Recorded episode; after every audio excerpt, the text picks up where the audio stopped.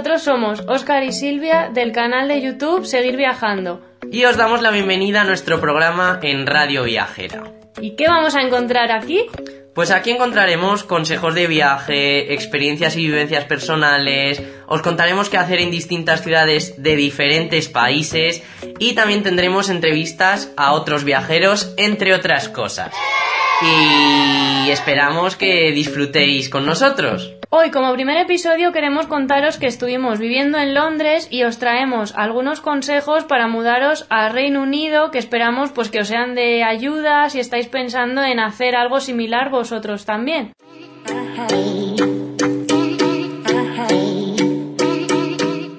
de lo primero que os queremos hablar es sobre el transporte. Y lo primero que tenemos que decir en este punto es que es muy, muy, muy caro el transporte en Londres. Porque para que os hagáis una idea, el autobús cuesta una libra y media, un precio normal, entendemos nosotros, pero luego cuando ya pasamos al metro es súper caro, hasta el punto de que un viaje puede costar hasta casi 5 libras, siendo zona centro, porque Londres está dividido como en círculos, por así decirlo, y a medida en que te vas alejando, el transporte va siendo cada vez más caro también. Pero para esto hay una tarjeta que se llama Oyster Card que abarata el precio del transporte. Por ejemplo, el metro eh, sin tarjeta Oyster Card cuesta 4,90 libras en zonas 1, 2 y 3, que el centro es considerado 1 y 2, pero en cambio si tenemos la Oyster de 4,90 estamos pasando a 3,30 eh, dólares, digo, libras. Eh, luego ya cuando pasamos a zona 4, el transporte salta de 4,90 libras a 5,90 libras, es decir, una libra más. En cambio, con la Oyster se nos saltaría de 3,30 que cuesta en las zonas 1 a 3 a 3,90 que cuestan en las zonas 1 a 4, por lo que la diferencia es bastante considerable. Y estas tarjetas las podéis coger en cualquier estación de metro y las podéis recargar en esas mismas estaciones de metro, aunque también hay otros establecimientos que se llaman Food and Wine generalmente en los que también se pueden recargar estas tarjetas. Deciros también que con la Oyster Card tendréis un límite diario de 6,40 en las zonas 1 y 2.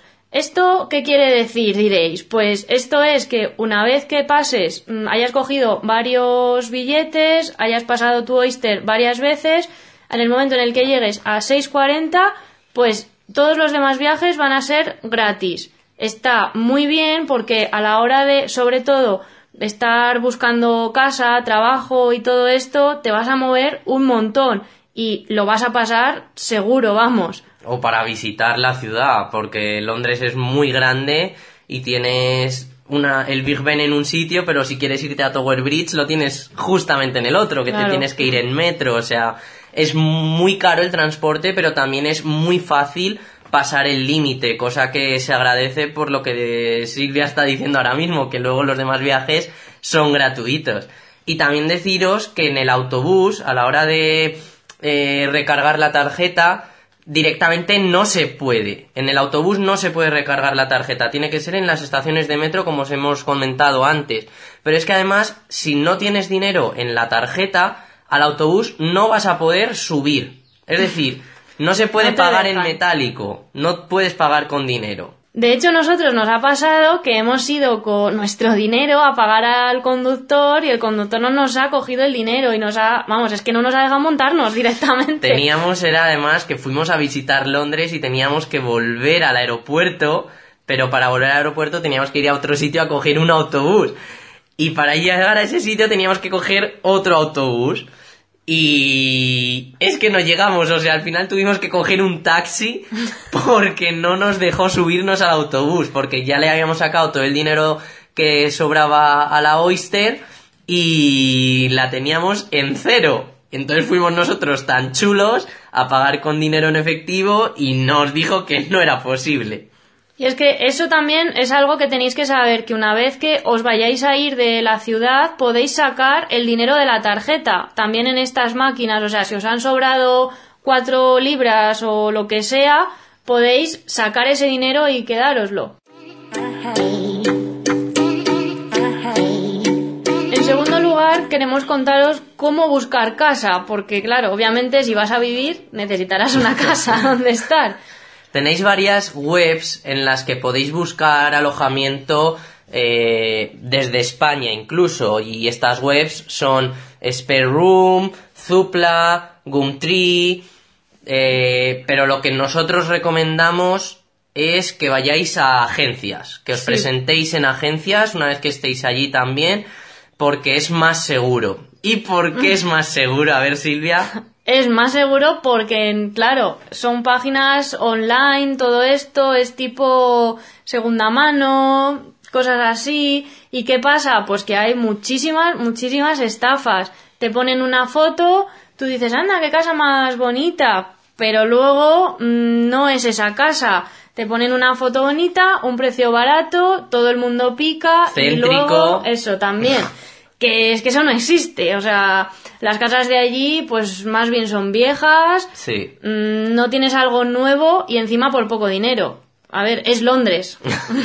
Hay muchísimos inmigrantes también, hay muchísima población, por lo que la verdad es que los pisos vuelan. Si también os están diciendo, yo te guardo la casa, no te preocupes, eh, mándame una señal, o sea, es mentira. No guardan casas porque es que incluso nosotros buscando, estando allí, hemos dicho, ah, mira, hay una casa que han publicado hace media hora. Llamas y te dicen, lo siento, pero ya está cogida. Y dices tú, pero ¿cómo, ¿Cómo puede puede? ser?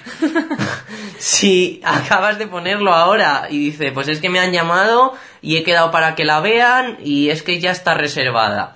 O sea, que no se engañen. Sí, es imposible esas cosas. En cambio, en una agencia, como decimos, es más seguro porque es todo legal, por así decirlo. Tú vas a firmar tu contrato directamente con una empresa. Sí que es cierto que al hacerlo con una agencia, eh, la persona que se encargue de llevar tu caso, por así decirlo, mm, va a llevarse una comisión, que obviamente la pagas tú. En cambio, si tú contratas directamente con el propietario de una casa, esa comisión no vas a tener que pagarla, pero quizá te compense más el pagar, no sé, 200 libras y asegurarte de tener una casa que pagar otro precio y acabar perdiendo ese dinero.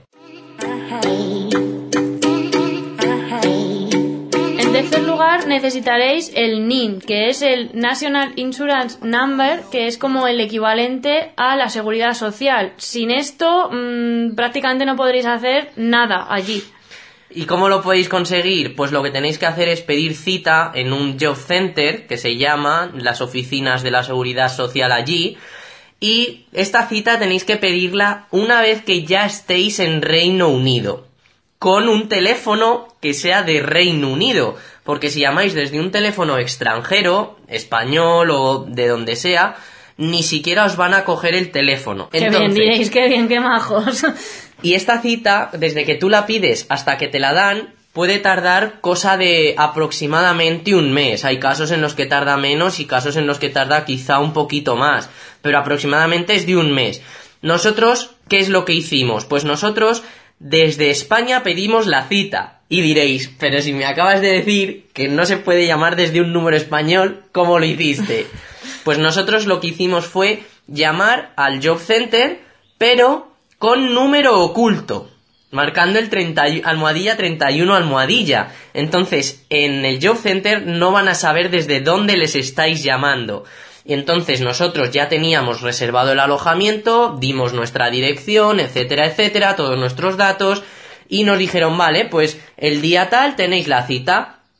¿Qué pasó? Pues que en el momento en el que nosotros llegamos a Londres, prácticamente teníamos ya la cita. O sea, a lo mejor era una semana lo que teníamos que esperar, cinco días, algo así, y no un mes. Claro, y eso agiliza mucho todo. a la hora de buscar trabajo luego y todo, vamos, es que estás ganando un mes, que no se dice pronto. A la que vayáis a volver a España ya, mm, necesitaréis también unos documentos para poder luego presentarlos en la seguridad social y que estos documentos pues son el U1 que lo tenéis que pedir en el Job Center y el P45 en la empresa en la que hayáis estado trabajando.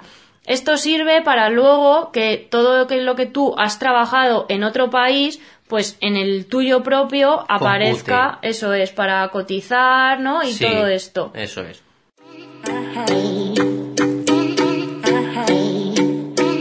Lugar, queremos comentaros cómo abrir una cuenta bancaria, porque es algo complejo eh, si es la primera vez que vas a Reino Unido. Hay distintas entidades financieras como pueden ser el Santander, el Barclays, NatWest, HSBC, y es importante resaltar en este punto que aunque vosotros tengáis en España una cuenta con un banco como puede ser el Santander o el Barclays que existen en nuestro país, si vosotros os vais a Reino Unido no os va a valer esta cuenta, ya que el sistema contable y bancario en Reino Unido es totalmente distinto y necesitaréis abriros una cuenta en uno de estos bancos. Y para abriros una cuenta bancaria, lo que os van a pedir es una Proof of Identity, que es una prueba de identidad, que es simplemente eh, pues enseñar el DNI o el pasaporte, algo que os identifique. Pero el 90% o más de los bancos, 95, también os van a pedir una Proof of Address, una prueba de dirección. ¿Y esto qué significa? Pues lo que significa es que demostréis que estáis viviendo en Reino Unido. Y esto se demuestra a través de eh, cartas oficiales que os manden de la Home and Revenue Customs. eh, Job Center no lo consideran carta oficial, no sabemos por qué, pero siendo un organismo público del Estado, o sea, no lo entendemos muy bien, pero bueno, De hecho, es que a nosotros nos pasó que fuimos con una carta de estas y nos dijeron que no y decíamos, pero si es que pone mi dirección, ¿qué es lo que me estás pidiendo? Obviamente vivo aquí y nada. Y luego también otra opción es recibos eh, de la casa que estéis pagando, luz, gas, etcétera. Pero esto tiene un problema y es que las casas mm, te suelen incluir estas cosas, lo pagas ya dentro, entonces nuestro caso era así, por claro, ejemplo. no te van a mandar una carta que ponga mm, recibo de luz, recibo de tal con tu dirección, Ya así lo paga que la agencia. no lo tienes. Entonces es muy complicado.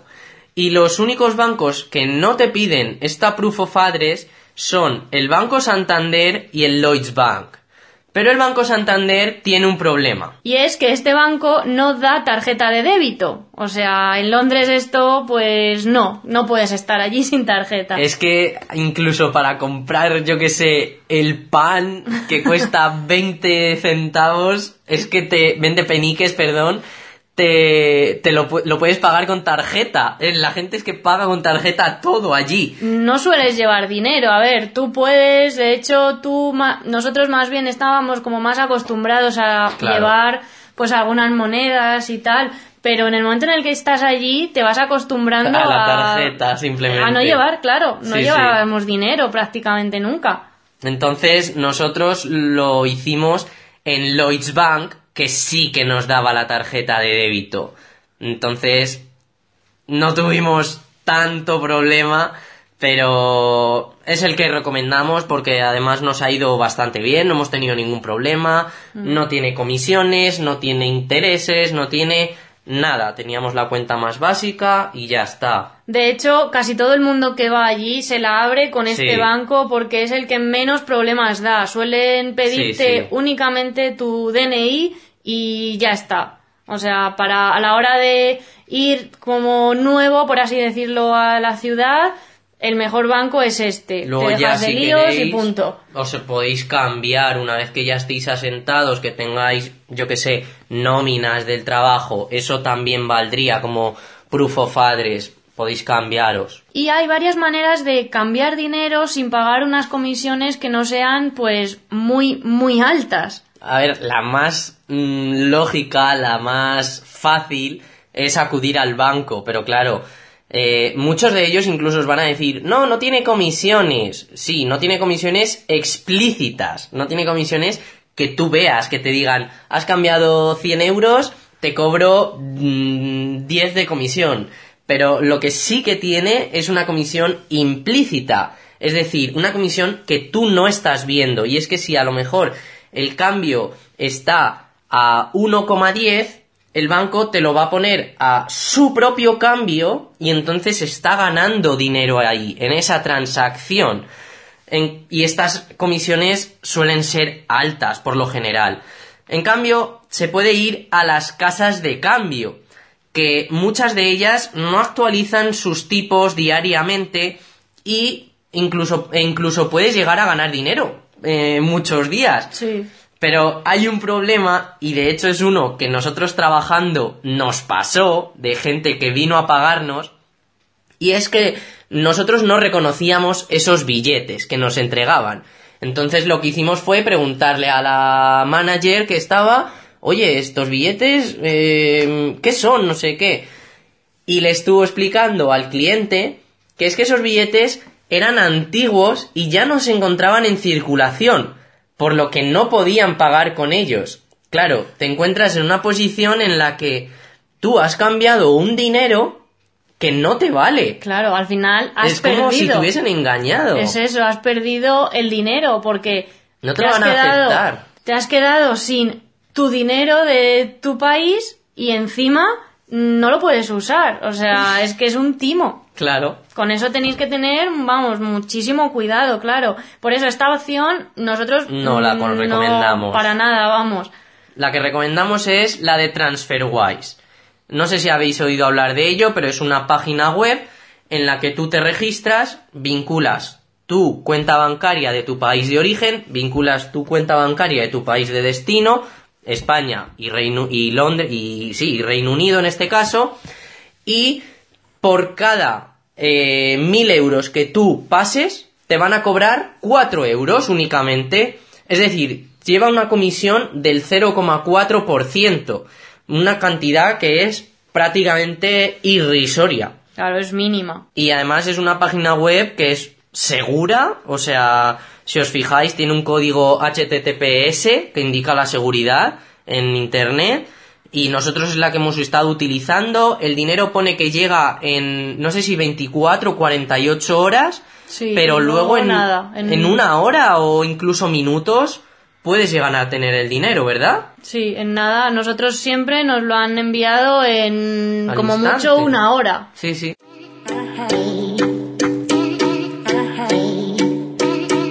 A entrar en el punto clave de vivir en Londres y es que si quieres vivir obviamente necesitarás que dinero claramente. Trabajar. y entonces eso se consigue trabajando. Vale mm, para buscar trabajo eh, hay pues páginas por internet aplicas online en muchísimas empresas luego en páginas tipo pues como son aquí InfoJobs allí también son Gumtree Reed y también pues las mm, webs de las propias empresas y pues de este estilo. Prácticamente allí mm, vas Todo a ir a funciona por Sí, internet. eso es.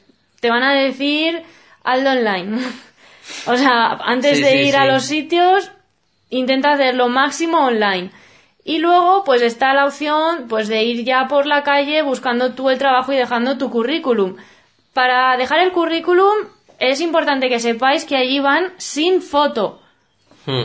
Hay muchísima gente, como os hemos comentado ya en Londres, eh, entonces llevar una foto en un currículum, ellos entienden que es como algo discriminatorio, puede incluso llegar a ser discriminatorio porque significa prejuzgar a alguien por su propia imagen. Y es algo que allí intentan evitar y una de las maneras de evitarlo es no poner foto en un currículum, sino leerte el currículum, ver qué experiencia tiene esa persona, qué calificaciones tiene, eh, qué aptitudes y no juzgar por la imagen de la persona. Eso la verdad que a nosotros nos parece una idea súper buena el no juzgar porque al final es simplemente una foto. Tú lo que tienes que ver es lo que yo he hecho Y lo o que lo puedo que tengo. aportar. Exacto. Allí los típicos trabajos, por así decir, para empezar, pues puede ser sobre todo en hostelería, es de lo que más vais a encontrar mm, y luego están las cadenas de mm, Comida rápida Sí. y desayunos, Eso, cosas así. Eso es. Tipo, pues Starbucks, Pret a Manger, hay muchísimos, muchísimos, muchísimos allí. A lo mejor tienes uno en una esquina y en la siguiente esquina Mm. Sí. tienes otro. O sea, es una pasada. y es donde la gente suele empezar. Am, Sí, porque si vais con un nivel mm, bajo de inglés o incluso si no tenéis inglés, es donde más os podéis mover y donde podéis empezar a aprender inglés. De hecho, hay sitios en los que ni siquiera les importa que tú no sepas inglés porque al ser a lo mejor una zona turística, si tú eres, yo que sé, italiano y hay mucha afluencia de italianos, les interesa que haya una, una persona italiana allí que pueda entenderse con los clientes. O sea que Londres, es- ya, os- ya os decimos que es una ciudad muy diversificada, por lo que no os preocupéis por el idioma. Por otro lado, vamos a explicaros también cómo conseguir un número de teléfono inglés. La mejor compañía para empezar o para tenerla siempre consideramos que es GiveGaff. Se trata de una compañía de tarjeta prepago, es decir, es lo denominado Pay as you go, que significa paga por lo que consumas, pero hemos de decir que esta opción es bastante cara, sobre todo en el aspecto del consumo de datos, del Internet. Sin embargo, también tenéis que tener en cuenta que GiveGaff tiene la posibilidad de contratar paquetes mensuales que se llaman Goodie Bags. Estos incluyen minutos de llamadas, datos de Internet. Los paquetes tienen una variación en función de cuántos gigas o minutos quieres contratar, pero todos están súper bien de precio. Y de estos minutos, además, lo que nos parece genial es que no computen cuando haces llamadas entre números GiveGaff, números GiveGaff. Es decir, si por ejemplo Silvia y yo tenemos ambos una tarjeta de GiveGaff y hemos contratado mm, 100 minutos, si ella me llama a mí, no se va a descontar el tiempo que estemos hablando de esos 10 minutos. De esos 100 minutos, que diga, perdón. 10 minutos sería poco. el paquete que nosotros teníamos era el de 10 libras que nos incluía 2 gigas de internet y 500 minutos. Luego también tenía mm, SMS limitados, pero que es verdad que Ya no, con el WhatsApp y claro, demás, no prácticamente ni- es que ni no lo lo, usabas. no lo usas. Y luego también, pues lo que hemos comentado antes, las llamadas gratis a otros números de GiveGaff, que está súper bien porque entonces nosotros las llamadas las teníamos para llamar si queríamos, yo qué sé, pues sobre todo cuando buscas el trabajo. Sí. Estás llamando Claro. o, o las casas, todo eso. La tarjeta tiene que pedirse a un domicilio en Reino Unido.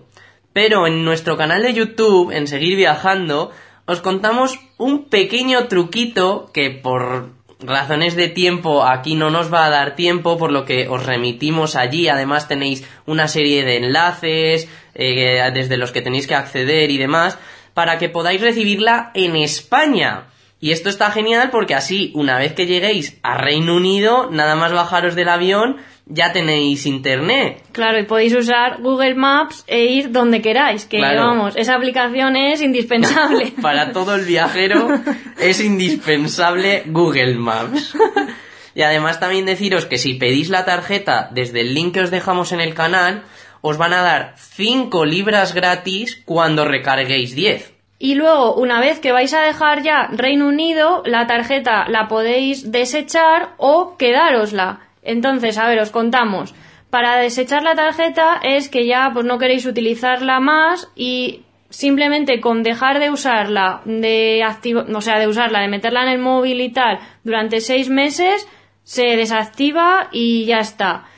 Pero si la queréis mantener, tendréis que me- usarla metiéndola pues de vez en cuando en el teléfono y gastando algún giga, metiéndose a internet. Claro, con hacer, yo que sé, una llamada de un segundo o meterte a buscar en Google gatitos, yo que sé, lo que sea. Sí, el caso así. es que, que vean actividad. Nosotros, por ejemplo, la hemos seguido manteniendo y así, pues cuando vamos a Londres de viaje ya, pues la tenemos y podemos hacer uso de ella. Aunque sí que es cierto que ahora mismo, como ya todas las compañías tienen el roaming, pues quizás no Tampoco sé, es que claro. sea algo indispensable, pero bueno. Claro, ya no es como antes, que si no, no tenías o tenías que gastar de tus datos, que era muy caro. Ahora mismo quizá no merecería la pena seguir manteniéndola. Pero bueno, es otra opción. Sí, pues si te quedas sin datos, pues tienes otra.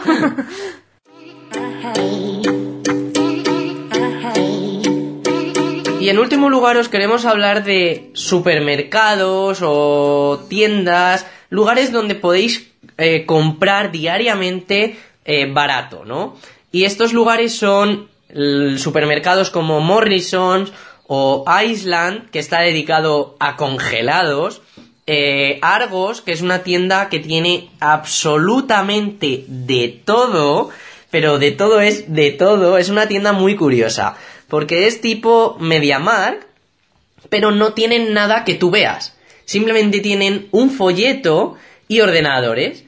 Y en el ordenador tú vas a pedir lo que has visto en el folleto. A través, en el folleto tendrá ese artículo una referencia, tú la, la pones en el ordenador y te va a decir, este artículo lo tenemos en stock en esta tienda o lo tenemos en otra tienda, puedes ir a recogerlo allí o pueden traértelo a esta si te va mejor, pero tú no, o sea, tú no ves el artículo, es súper curioso.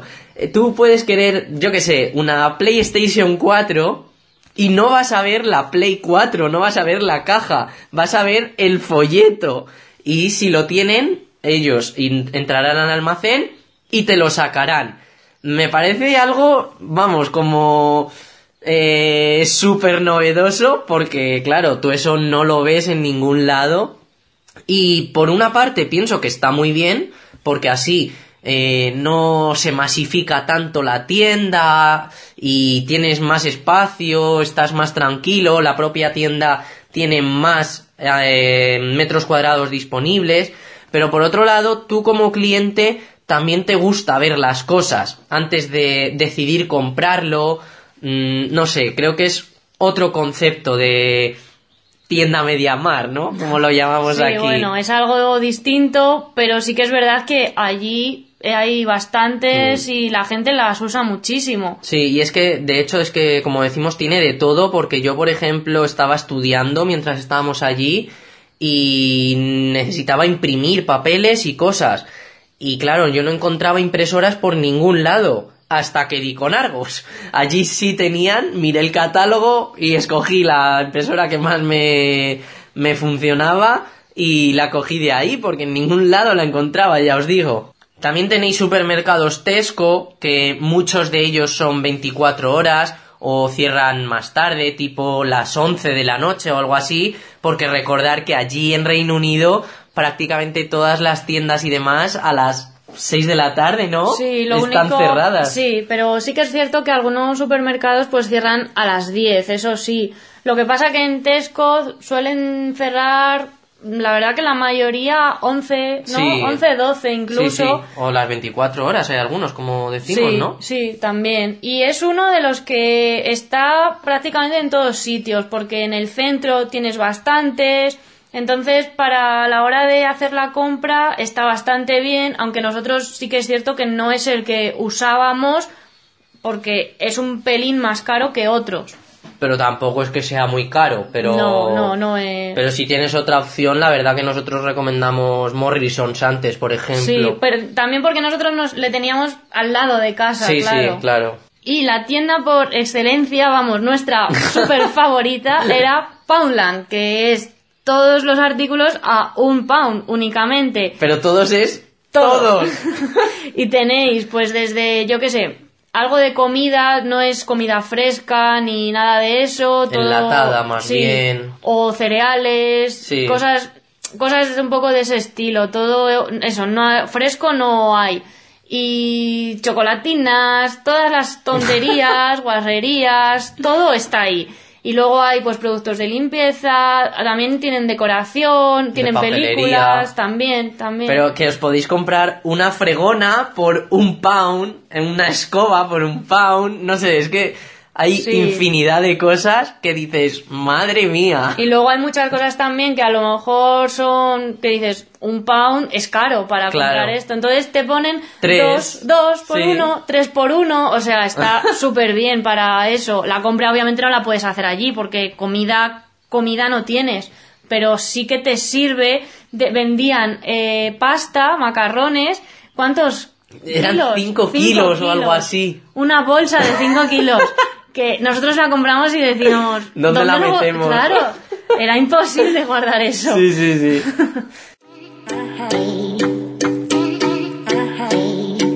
La verdad que vivir en Londres o en otra ciudad es una experiencia muy buena. Nosotros lo aconsejamos muchísimo. Enriquece Sí. muchísimo. Ya, ya no en Londres, sino salir de tu casa e irte De tu a- zona de confort. a otra ciudad. Eso es. Y nosotros, vamos, mm, desde que hemos vivido allí estamos enamorados de Londres, yo diría. Nos encanta. Todos los años vamos. Sí, nuestra favorita sin ninguna duda. Y esto es a grandes rasgos todo lo que os queríamos contar sobre qué se necesita para vivir en Londres, algunos consejos. No obstante, recordar que en nuestro canal de YouTube tenemos todo esto eh, especificado por capítulos, hablando eh, separadamente de cada cosa de un modo más amplio y que podéis acudir allí, preguntarnos cualquier cosa en los propios comentarios del vídeo o escribirnos un correo que sería seguirviajando.sv@gmail.com para cualquier duda que tengáis y vamos, que estamos a vuestra entera disposición. Que siempre estamos encantados de contestaros. Como sabéis, en resumen, lo que hemos tratado ha sido pues el transporte, cómo buscar alojamiento, el tema del número de la seguridad social, abrir una cuenta bancaria, el cambio de las divisas también, el buscar trabajo, lugares para comer barato, para comprar barato. Como decimos, cualquier cosita que queráis ampliar podéis acudir a nuestro canal de YouTube. Simplemente también recordaros que podéis descargar el podcast en iTunes, Evox, lo que más os parezca, si queréis volver a escucharlo. Compartirlo con otra gente que pensáis que le pueda servir, que a lo mejor estén, tengan en mente el mudarse a otra ciudad o algo y que esto pueda orientarles un poco, aunque no sea Londres o aunque no sea Reino Unido, pero hay ideas que quizá puedan tomar. Sí, pueden valer para mucho, en plan para más sitios, claro. Y nosotros pues nos vamos a despedir ya por hoy y os vamos a adelantar que en el siguiente os vamos a contar nuestra experiencia personal viviendo fuera. Nuestra, vamos, la... Lo que hemos vivido Eso allí. es, todo. Desde que llegamos hasta que nos fuimos, pasando por nuestro trabajo, por nuestros compañeros de piso, por todo. O sea, no os lo podéis perder, vamos. Tiene miga. Os vais a reír seguramente en bastantes ocasiones. Y además mm, también tendremos una entrevista con otros viajeros que ahora mismo viven en Londres. Y nada más que añadir. Nos escuchamos en la próxima emisión. Que paséis un buen día.